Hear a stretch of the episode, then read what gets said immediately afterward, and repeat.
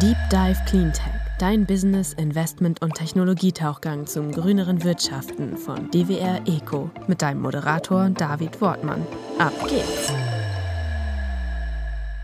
Hallo und herzlich willkommen bei einer neuen Ausgabe des Deep Dive Cleantech Podcast. Damit wir in der Klimakrise nicht absaufen, tauche ich wie immer mit euch in die Lösungen der Green Economy ein. Und heute nehmen wir uns mal das Thema Biogas vor. Und zwar mit Uwe Welteke Fabricius. Er ist Sprecher des Netzwerk Flexperten. Grüß dich, Uwe, hallo. Ja, guten Morgen. Danke für die Einladung. Sehr, sehr gerne. Ich habe das Thema Biogas wirklich schon seit längerem auf meinem Zettel, denn wenn die aufmerksamen Zuhörerinnen und Zuhörer der letzten Folgen das mitbekommen haben, beschäftigen wir uns gerade wirklich mit den unterschiedlichsten Optionen, die vor allen Dingen darauf ausgerichtet sind, relativ schnell auch von der Abhängigkeit russischer Energielieferungen zu kommen. Und da spielt natürlich das Thema Gas eine sehr, sehr große Rolle. Und deswegen wäre es mal ganz gut, ein tolles Update zum Thema Biogas zu bekommen irgendwie kennt ja jeder dieses Thema. Du bist einer der ausgewiesenen Experten hier in Deutschland. Deswegen freut mich das total, dich hier am Mikrofon zu haben. Steigen wir doch einfach mal ganz kurz ein. Wie würdest du denn das Thema Biogas beschreiben? Was ist denn überhaupt Biogas? Also zunächst mal ist eine total gute Idee, sich gerade im Zusammenhang mit der Abhängigkeit von fossilem Gas dann auch mit Biogas zu beschäftigen. Biogas ist eigentlich die Möglichkeit, Material, das in der Landwirtschaft oder sonst wo in der Landschaft auftaucht, das sich im natürlichen Stoffkreisläufen befindet, in der Phase des Zersetzungsprozesses unter ein Dach zu bringen und die dabei entstehenden Treibhausgase aufzufangen. Und das kann man gezielt so steuern, dass viel Methan entsteht. Methan ist genau das, was wir als Erdgas aus der Erde holen. Nur machen wir es in dem Fall aus Stoffen, die vorher gewachsen sind und die ganz normal im natürlichen Kreislauf eben auch wieder zersetzt werden müssen. Und diese Technik, die haben wir jetzt in den letzten 20 Jahren in Deutschland zu einer enormen Produktivität entwickelt und ist tatsächlich eine Chance, so eine Größenordnung von na, etwa ein Drittel oder vielleicht sogar etwas mehr der Gasmengen zusätzlich zu erzeugen die wir jetzt aus Russland importieren. Also für einen Beitrag zur Unabhängigkeit von russischen Importen äh, kann Biogas einen wichtigen Teil beitragen. Also wir können mit den bereits heute im Markt stehenden Biogasanlagen 30 Prozent der aktuellen Gaslieferungen aus Russland ersetzen? Nicht ganz. Man könnte um jetzt bei den Prozentzahlen zu bleiben, sagen, mit dem, was wir heute an Biogas erzeugen und dann zu Strom und Wärme machen, das entspricht etwa einem Fünftel der aus Russland importierten Erdgasmenge. Nur der aus Russland importierten Erdgasmenge, das sind 100 Terawattstunden. Und das ließe sich mit den vorhandenen Fermentern, mit den vorhandenen Biogasanlagen um so etwa 20 bis 30 Prozent steigern. Das ist noch nicht so der Löwenanteil. Aber wenn wir Biogasproduktion in der Landwirtschaft ausbauen, umbauen und nachhaltiger machen und dabei auch gleichzeitig alles erschließen oder möglichst viel von dem erschließen, was dafür in Frage kommt, dann ließe sich das etwa verdoppeln, diese Größenordnung. Und dann kommen wir auf das, was ich eben genannt habe, die Größenordnung an Ersatz für das, was wir heute aus Russland importieren. Alleine wird es nicht reichen. Gut, ich glaube, das ist schon mal ein ganz gutes Setting, um zu wissen, wie groß eigentlich dieses Potenzial ist. Ich meine, wir haben noch andere Potenziale wie die Wärmepumpe, Geothermie, über die Themen Themen haben wir ja auch schon hier gesprochen. Aber machen wir doch jetzt wirklich mal diesen Deep Dive in Biogas hinein. Also welche Arten von Materialien werden jetzt tatsächlich eingesetzt?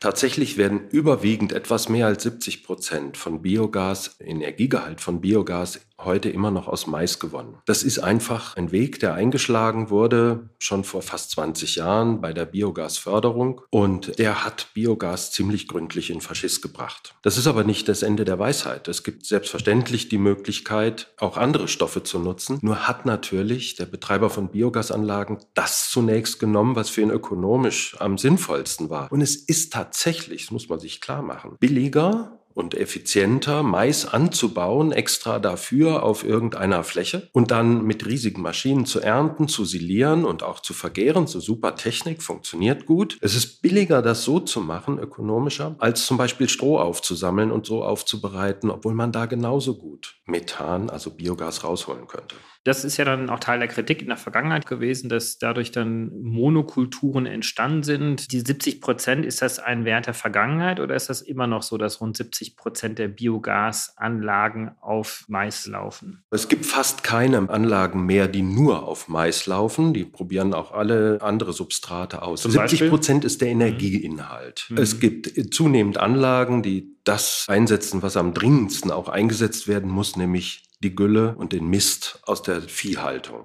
Erstaunlicherweise ist es eine ideale Möglichkeit, da aus dem Dünger einen noch höherwertigen Dünger zu machen und außerdem noch Energie zu gewinnen. Und trotzdem wird bis heute kaum mehr als ein Viertel der Exkremente aus Ställen überhaupt vergoren und energetisch genutzt. Und das ist deswegen blöd, weil wenn man diese Gülle in Gülle-Lagern unter offenem Himmel lagert, Methanemissionen frei werden. Und wenn man die Gülle auf die Felder bringt, also auch nach der Lagerung auf die Felder bringt, dann haben wir das Problem, dass die Nitratbelastung über den Boden ins Grundwasser gelangen kann. Das liegt nicht an der Biogasanlage. Es liegt daran, dass wir vorher so viel Gülle hatten. Mhm. In Regionen, in denen es sehr starke Verdichtungen gibt von Viehhaltung. Wir haben jetzt Mais, was angebaut wird. Wir haben die Gülle, die zum Teil genutzt wird. Was ist mit anderen Reststoffen? Spielen die eine größere Rolle? Lebensmittelreststoffe, vielleicht sonstige Reststoffe aus der Landwirtschaft? Du hast Stroh gerade angesprochen. Es gibt eine eigene Sparte von Biogasanlagen, die Lebensmittelreste verarbeitet und sonstige vergärungsfähige Reste aus industriellen Stoffströmen. Aus abfallrechtlichen Gründen sind die bisher sehr streng getrennt von den Biogasanlagen, die im landwirtschaftlichen Bereich arbeiten. Davon wird auch schon relativ viel erfasst. Aber schon allein in den Siedlungsabfällen steckt noch eine ganze Menge drin. Also früher hat man kompostiert gerne im Garten, dann wurden die grünen oder braunen Tonnen eingeführt und dann wurde dort auch der Bioabfall gesammelt und Teilweise wird der immer noch nur kompostiert. Zunehmend werden diese getrennt gesammelten, vergärungsfähigen Abfallstoffe auch in Biogasanlagen verwertet. Aber das, was da reinkommt, das ließe sich noch deutlich steigern. Da sind noch ein paar Millionen Tonnen jedes Jahr, die ungenutzt oder unterwertig genutzt irgendwie in der Abfallverbrennung, in der Müllverbrennung landen. Das müsste sich ändern. Andere Abfallstoffe gibt es natürlich auch im landwirtschaftlichen Bereich. Das wird zum Teil genutzt, aber man könnte es viel systematischer machen. Also ich habe das Stroh angesprochen, weil es das größte Potenzial ist. Es gibt aber auch zum Beispiel Stilllegungsflächen oder Naturschutzflächen oder andere Kulturen, in denen Reststoffe anfallen oder die einfach einmal im Jahr gemäht werden müssen, damit da nicht ein Wald draus wird, was man da vielleicht gerade gar nicht möchte. Oder auf wiedervernässten Mooren, wo man keine konventionelle Landwirtschaft in dem Sinn mehr betreiben kann. Und lauter Potenziale für Biogas. Also schlussendlich jede Art von Biomasse.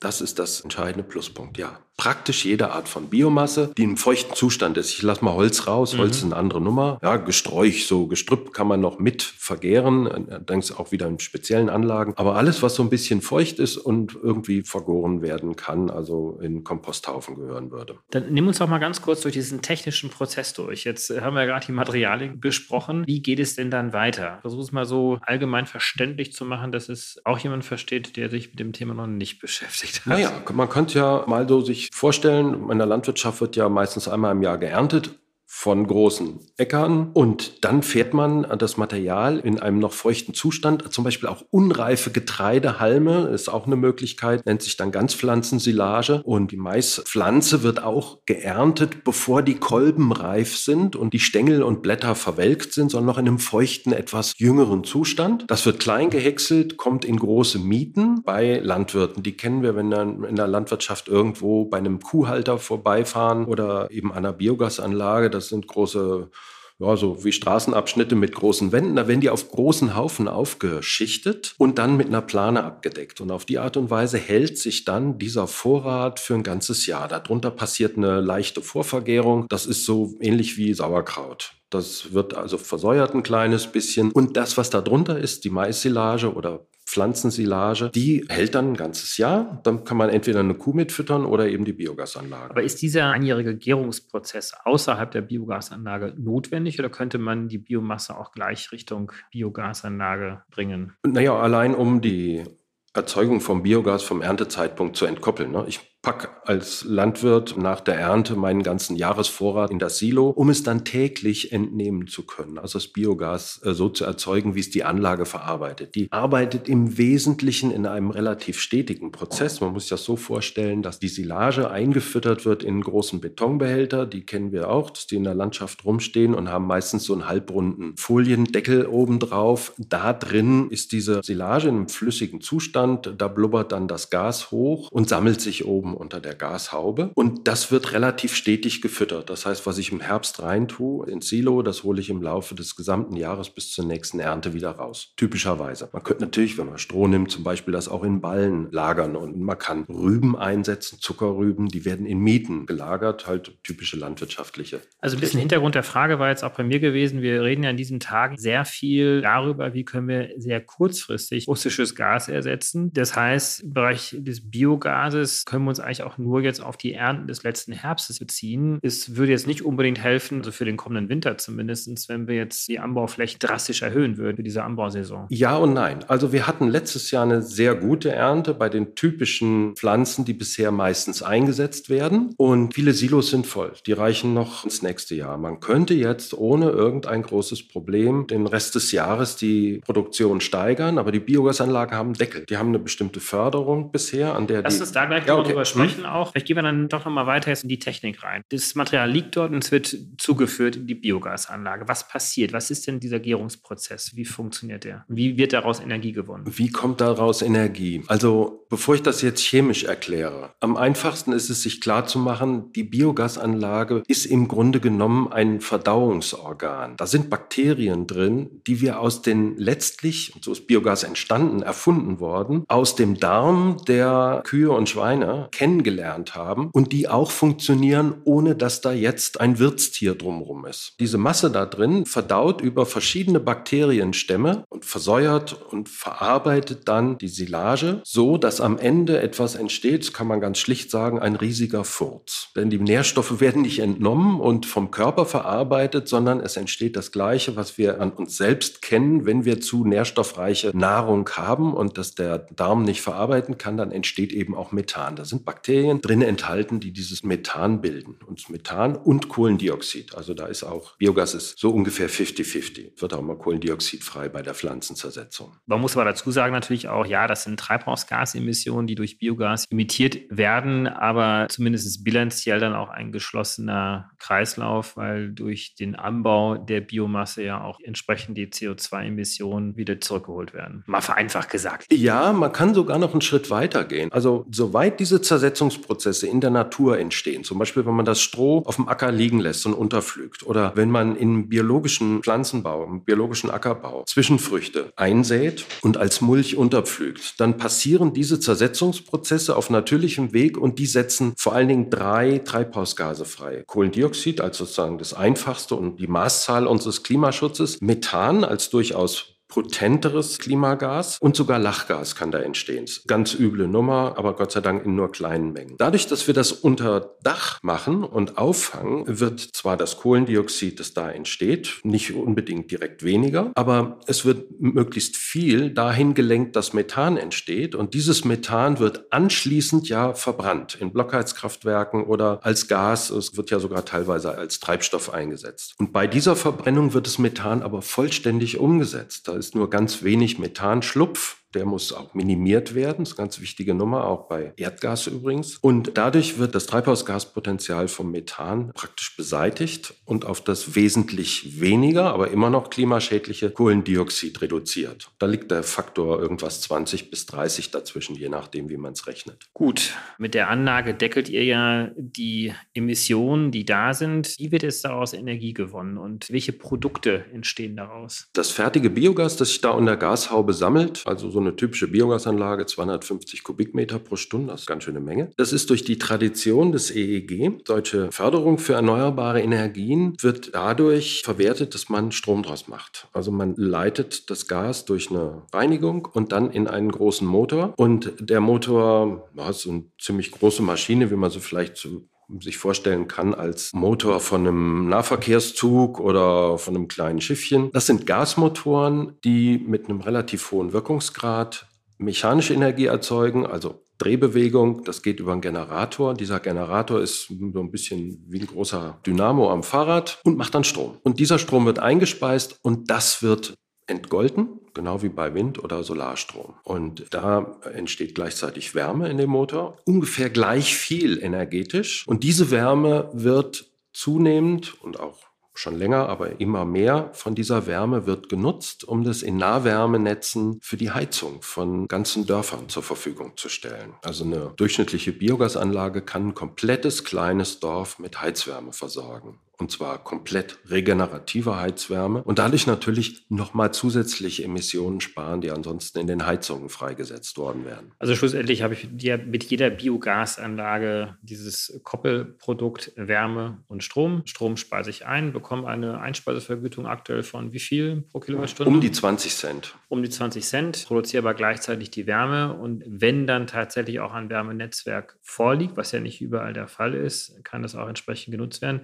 Was ist denn in dem Fall, wenn das Wärmenetzwerk nicht vorliegt? Es gibt noch eine Alternative. Man kann das Biogas auch so wie es ist aufreinigen und durch verschiedene Techniken das Methan und das Kohlendioxid trennen. Das reine Methan ins Gasnetz einspeisen. Damit hat man die Möglichkeit, es irgendwo anders zu verwerten, sei es wiederum in einem Blockheizkraftwerk oder sei es eben zu reinen Verbrennungszwecken. Das ist allerdings bei vielen Biogasanlagen deshalb nicht möglich, weil die an der falschen Stelle stehen und für diese Technologien eigentlich zu klein sind. Mal so ganz grob. Im Moment ist es nur ein Zehntel der Biogasanlagen, die an der Gasaufbereitung und Einspeisung angeschlossen sind. Von den übrigen 90 Prozent gehen wir davon aus, dass etwas mehr als die Hälfte der dort verfügbaren Wärme schon genutzt wird. Und wir können auch davon ausgehen, dass es für einen großen Teil der noch nicht genutzten Wärme möglich ist, neue Wärmenutzungen noch zu erschließen. Das hat sich erst in jüngerer Zeit entwickelt. Und dann haben wir tatsächlich den Vorteil der Kraft-Wärme-Kopplung. Also Kraft-Wärme-Kopplung ist jetzt nicht unbedingt unbedingt eine Erfindung, die was mit Biogas zu tun hat, sondern schon seit längerem das Konzept, dass man aus dem fossilen Treibstoff so viel wie möglich an energetischem Nutzen herausholt. In konventionellen Gaskraftwerken oder Gasturbinen, die irgendwo auf der grünen Wiese stehen, kriegen wir von dem Energiegehalt des Gases nur etwa 40 Prozent raus. In Kohlekraftwerken noch weniger. Und das ist natürlich traurig, weil der Rest wird dann eben einfach weggekühlt in den großen Kühltürmen, die wir immer bei Kraftwerken sehen. Wir sehen ja gar nicht das Kraftwerk, wir sehen diese Kühltürme. Und das ist eine riesige Verschwendung. Wenn wir das alleine alles einfangen würden und würden es für Heizungszwecke nutzen, hätten wir schon einen großen Zusatzeffekt erreicht. Bei Biogas ist das immanent. Das ist auch gut, dass die Biogasanlagen nicht so riesig sind, sondern dass die überall in der Landschaft verteilt sind und vielleicht auch noch in den Landschaften, wo es das noch nicht ist, auch noch zugebaut werden, weil diese Wärme, die da entsteht bei der Stromerzeugung, die lässt sich schlecht transportieren.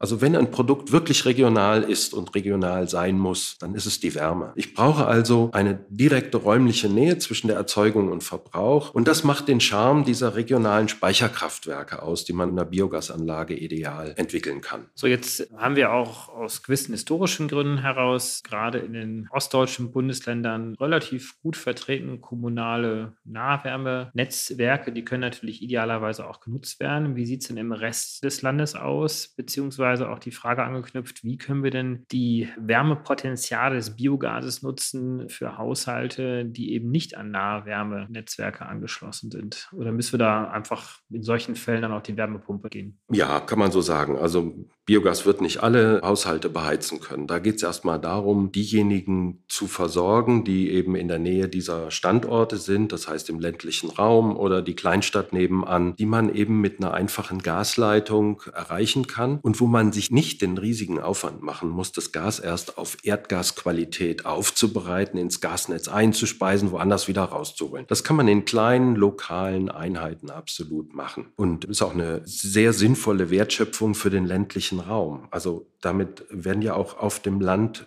höhere Verwertungen der landwirtschaftlichen Produkte erreicht. Der ländliche Raum braucht das, weil wir da auch einen Strukturwandel sehen. In den Städten, wo das nicht geht, kann man natürlich theoretisch jetzt das irgendwo anders erzeugte Biogas dann ins Gasnetz eingespeist wurde, wieder rausholen und dann da in der Gasheizung verfeuern, wäre aber eigentlich schade. Also ich würde auch für städtische Quartiere empfehlen, dass man da guckt, wie weit man eben mit Blockheizkraftwerken das Gas verwertet, weil das einfach den maximalen Nutzen bei rausholt. Davon wollen wir aber langfristig weg. So, und jetzt war die Wärmepumpe Thema. Wärmepumpe ist eine gute Idee, aber wir müssen uns klar machen, dass eine Wasser-Luft-Wärmepumpe bei sehr niedrigen Temperaturen nicht viel mehr ist als eine elektrische Direktheizung. Bei Minustemperaturen ist die Verheißung der Wärmepumpe aus der Umgebung noch Energie zu gewinnen, indem man Luft abkühlt und sie der Heizenergie zufügt, leider nicht mehr wirksam. Also wir werden auch nochmal eine extra Folge zum Thema Wärmepumpe machen. Deswegen lass uns mal auf das Biogas-Thema konzentrieren beziehungsweise auch vielleicht nochmal mit Bezug auf euren Namen. Ihr nennt euch ja Flexperten. Das heißt, ihr versucht das Thema Biogas ja auch ganzheitlich zu sehen, jetzt nicht nur rein jetzt aus dem Potenzial des Biogas heraus. Vielleicht kannst du das nochmal kurz erläutern, weil daraus leitet sich ja der Name Flexibilität ab. Ja, und das ist ein ganz spezifisches Thema. Also die Biogasanlagen sind entstanden in den Nullerjahren und da war jede Kilowattstunde gut, die man ins Stromnetz reingekriegt hat. Dummerweise hat in dem Fall das EEG ein wahnsinnig gutes und wichtiges Gesetz. Das hat einen kleinen Webfehler gehabt. Es hat nämlich für Biogas, den Strom aus Biogas, die Förderung so angesetzt, dass man diese Anlagen so gebaut hat, dass sie Tag und Nacht das Gas erzeugen und auch Tag und Nacht direkt in Strom umsetzen. Also auf das Jahr verteilt über 8000 Stunden, die das Jahr hat, sind die durch. Ja, 8760 Stunden. Und wenn das Ding ausging, dann fiel der Landwirt aus dem Bett, weil äh, wenn es nicht brummt, dann ist ein Schaden, dann muss ich sofort das wieder in Gang setzen und dann wurde eingespeist, hast du was, kannst du was. Das ist zu der Zeit auch noch gut gewesen. Aber diese Anlagen stehen halt und wurden gebaut auf 20 Jahre. Und zu der Zeit hat keiner damit gerechnet, naja, doch ein paar wenige, dass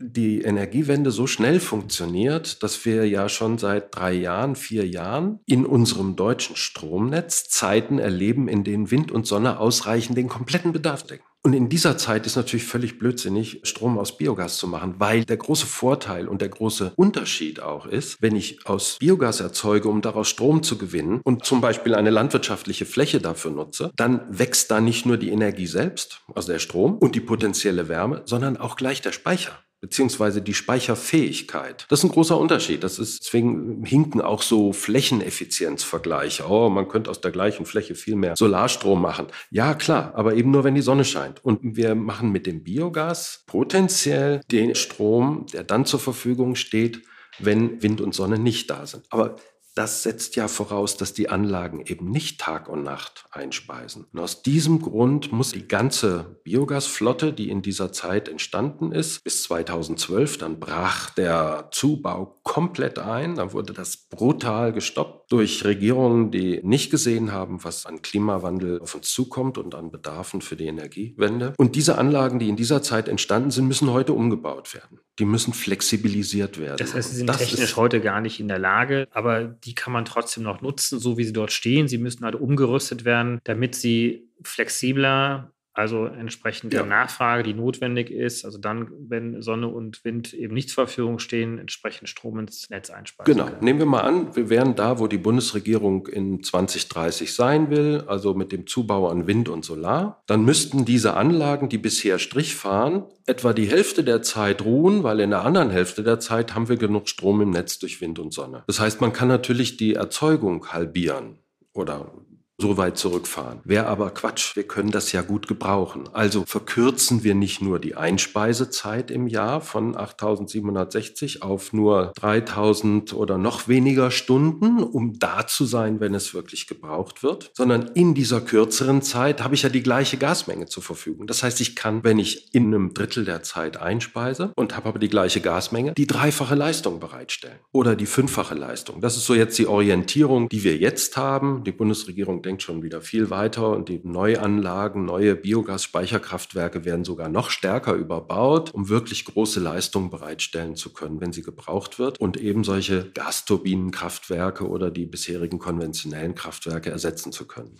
Was muss denn jetzt umgerüstet werden, um diese Kraftwerke flexibel zu machen? Ist das ein riesengroßer Aufwand oder kann das relativ schnell passieren? Es kann schnell passieren, ist trotzdem großer Aufwand. Ich brauche einen großen Motor, also ein großes Blockheizkraftwerk zusätzlich. Das kann drei, viermal größer sein als das vorhandene oder noch mehr. Und das ist eine richtig heftige Investition. Jetzt braucht man aber nicht zu glauben, dass das die Wirtschaftlichkeit kaputt macht, denn dieses große BHKW läuft dann ja viel weniger Stunden im Jahr. Und die Lebensdauer dieser BHKWs ist begrenzt auf die Stundenzahl, auf die Betriebsdauer. Das heißt, das kann wesentlich länger betrieben werden. Witzigerweise sinken die Kosten der Stromerzeugung aus Biogas dadurch auf lange Sicht. Also wir reden über 30, 40 Jahre dann und nicht über die sonst angedachten 20 Jahre. Ja, BHKWs halten auch keine 20 Jahre im Dauerlauf. Also in der Regel so nach 10, 12, 15 Jahren spätestens waren die nach der dritten Überholung fertig eigentlich. Aber dann denken wir eben über 30 Jahre durchaus nach. So, und ich brauche nicht nur das BHKW, ich brauche auch einen großen Gasspeicher. Ich muss das Gas ja auffangen in der Zwischenzeit, um es dann zur Verfügung zu stellen, wenn es gebraucht wird. Und ich brauche einen Wärmespeicher. Dadurch, dass das Biogas ja stetig entsteht, muss es aufgefangen werden, um dann für diese Zeiten des hohen Bedarfs zur Verfügung zu stehen. Und das sind größere Gasblasen. Das ist eine technisch einfache Speichertechnik. Das sieht so ein bisschen aus wie eine Traglufthalle, wo man früher so im Winter Tennis spielen konnte, sowas. Und darunter ist dann eine Gasblase, die in der Zeit der BHKW-Ruhe, also kein Strom eingespeist wird, sich füllt mit dem Gas und dann ermöglicht auch 10, 20, aber vielleicht auch 50, 60 Stunden das BHKW auszulassen und dann wieder den Strom zu erzeugen, wenn es halt abends ein hoher Bedarf ist und eben die Sonne nicht mehr scheint und dann eben noch Residuallast, so sagen wir dazu, also nicht durch Wind und Sonne gedeckten Bedarf zu decken. Genau, das ist ja die Energie, die wir brauchen, um die fluktuierenden Energien dann ausgleichen zu können. Mal eine rein praktische Frage, wie viele Biogasanlagen haben wir heute in Deutschland stehen?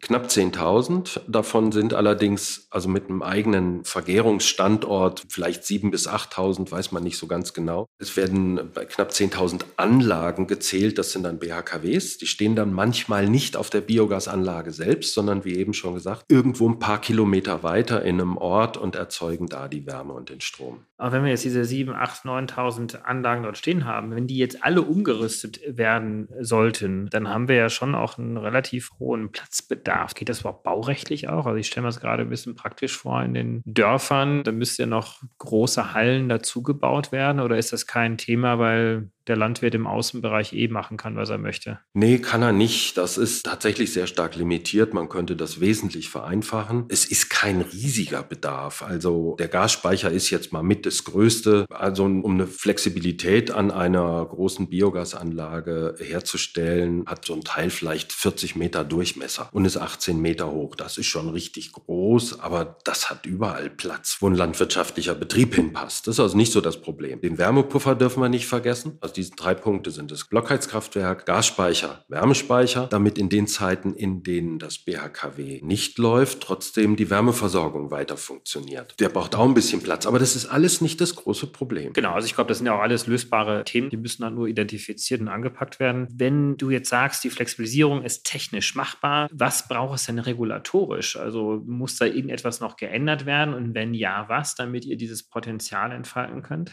Ich denke, wir werden nicht dran vorbeikommen, den Landwirten, die diesen großen Schritt der Flexibilisierung oder des Baus eines Speicherkraftwerks machen, eine Sicherheit für ihre Investitionen anzubieten.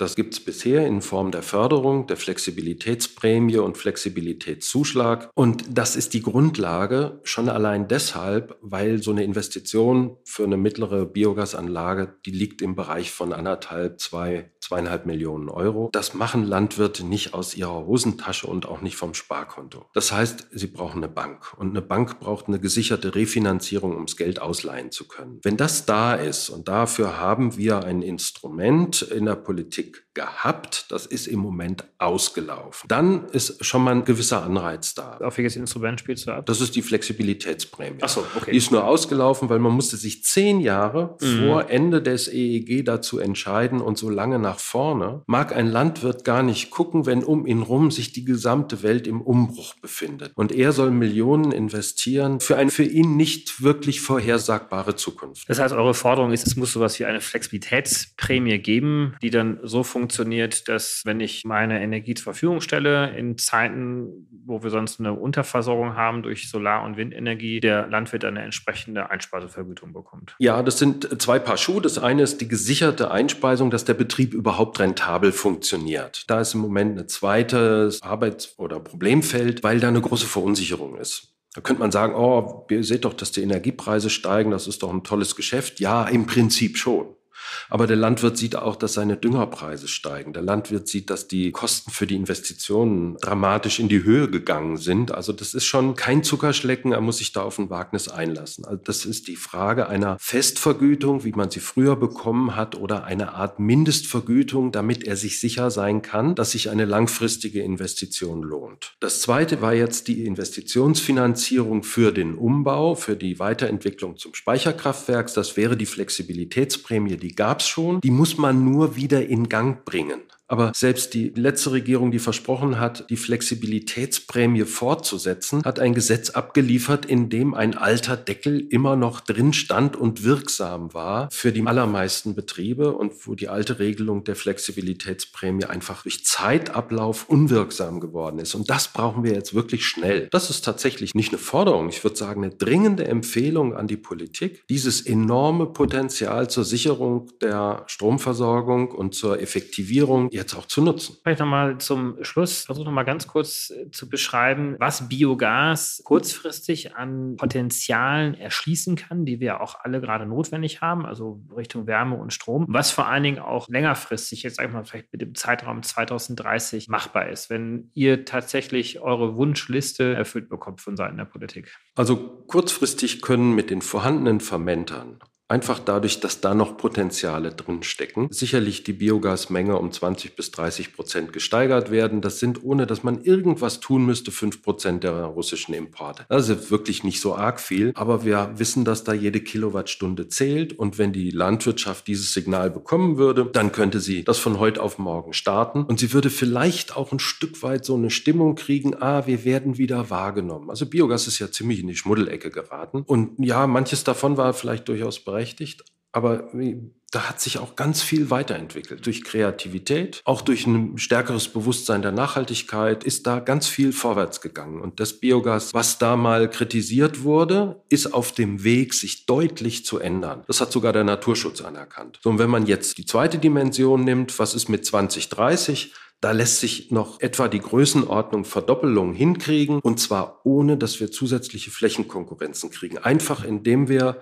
ein paar Cent pro Kilowattstunde in die Hand nehmen, um die Reststoffe zu erfassen, die einfach ein bisschen mehr Aufwand machen als der Mais, der bisher das wirtschaftlich günstigste war. Und diese Verdoppelung würde dazu führen, dass wir ungefähr ein Drittel der russischen Gasimporte überflüssig machen. Und das finde ich ist schon mal eine gewisse Anstrengung wert. Uwe, jetzt haben wir aber auch noch Themen, die relativ heiß diskutiert diskutiert werden um Mais herum. Wie geht ihr damit um? Äh, das ist ein wirklich komplex entstandenes Thema, denn Mais ist in vielen landwirtschaftlichen Fruchtfolgen eine durchaus wertvolle und sinnvolle Pflanze mit einer enorm hohen Produktivität. Und wenn man sie vernünftig anbaut, gibt es da auch kein Problem mit Erosion oder besonderem Pflanzenschutz. Wir haben das Problem da gekriegt, wo sowieso schon viele Tiere stehen, die mit Mais gefüttert werden. Und da kamen dann Biogasanlagen hin, angeregt durch einen damals ausgelobten Güllebonus. Da wurden noch Biogasanlagen angesiedelt, die haben dann die Maisnachfrage zusätzlich angetrieben. Und da wurde das dann zu einem echten Problem, dass Mais in Selbstfolge angebaut wurde und das über ein Maß hinaus. Und das wurde sehr kritisch gesehen. Heute sind wir so weit, dass wir sagen können, man muss nicht beim Mais als Hauptfutterpflanze bleiben. Wir müssen vielleicht die ökonomische Vorzüglichkeit ein bisschen ausgleichen und dann können wir Biogasanlagen mit bunten Blühwiesen füttern dann können wir Flächen für Artenvielfalt, für Bienenweiden zur Verfügung stellen. Aus denen kann man sonst nichts machen. Aber man kann, wenn man sie einmal im Jahr mäht, das Material dann als bunte Biomasse für die Biogasanlage nutzen. Und dann kriegen wir drei Sachen unter einen Hut. Landwirtschaftliche Wertschöpfung, Artenvielfalt und Naturschutz und Energiegewinnung. Und das finde ich das Faszinierende an der ganzen Technologie. Wir haben jetzt sehr schön von dir gelernt, wie groß die Potenziale des Biogases ist. Wir haben so ein bisschen in die Vergangenheit auch geschaut, welche Erfahrungen sind gemacht worden, technologisch natürlich auch politisch. Daran können wir jetzt auch anknüpfen und wirklich das Beste aus dem Biogas rausholen, denn ich glaube, das ist nach wie vor eine Technologie, die zumindest in den letzten Jahren gar nicht zu stark beleuchtet worden ist, eigentlich so ein bisschen wieder aus dem Dornröschen-Schlaf erweckt werden sollte. Das wäre großartig. Finde ich auch schön, wenn das hier dazu beiträgt. Ich sollte vielleicht noch eine Sache dazu sagen. Es geht da nicht nur ums Biogas, denn Biogas kann auch eine Keimzelle werden. Also ich mache mal das Bild, da ist eine alte Biogasanlage, die ist bisher Strich gefahren Tag und Nacht und die soll jetzt flexibilisiert werden. Hat noch keine gescheite Wärmenutzung. Aber es gibt ein Dorf in drei, vier Kilometer Entfernung. Da wird jetzt ein neues Blockheizkraftwerk hingestellt, das hochflexibel fährt und ein großer Wärmespeicher daneben. Und dort wird eine Gasleitung hingelegt und im Dorf wird ein Nahwärmenetz gelegt. Jetzt haben wir da einen großen Speicher. Diesen Speicher können wir jetzt auf einmal noch für viele andere Dinge nutzen, für die niemand vorher einen Speicher gebaut hätte. Aber jetzt ist er mal da. Dann können wir mit einer Solarthermieanlage, dann können wir mit Abwärme von einem kleinen Gewerbebetrieb, der im Ort ist, wir können mit allen möglichen anderen Wärmequellen diesen Speicher nutzen und auch diese ja eigentlich relativ geringwertige Energieform nutzbar machen und damit die Effizienz steigern und auch das Potenzial der Biogasanlage steigern. Bis dahin, dass in vielleicht nicht allzu ferner Zeit irgendwann ein Windrad, das da in der Nähe steht, leider auch in vielen Zeiten Strom erzeugt, in denen man gar nicht mehr weiß, wohin damit. Und da steht da eine kleine Elektrolyseeinheit und diese Elektrolyseeinheit, die macht dann Wasserstoff daraus und dieser Wasserstoff wird bei seiner Entstehung, entsteht auch Abwärme und diese Abwärme kann im Nahwärmenetz auch genutzt werden. Das sind Perspektiven, die machen Sinn, jetzt in Zukunft zu denken. Sehr schöne Beispiele. Ich glaube, diese vernetzten Themen, die werden wir auch noch mal ein bisschen vertieft betrachten in folgenden Episoden. Aber danke erstmal, dass du uns wirklich diesen Deep Dive geschenkt hast in die Biogasbranche hinein, in die Biogastechnologie. Danke dir, Uwe. Ich danke fürs Interesse. Zeit zum Auftauchen. Wir hoffen, dir hat's gefallen. Wenn's so ist, würden wir uns sehr über eine positive Bewertung und dein Abo freuen. Und falls du noch tiefer ins Thema eintauchen möchtest oder Kontakt zu unseren GesprächspartnerInnen suchst, kannst du dich über www.dwr-eco.com ganz einfach bei uns melden. Dieser Podcast wird von DWR Eco produziert, deiner internationalen Cleantech-Beratung für Markt- und Geschäftsstrategien, Politik, PR und Kommunikation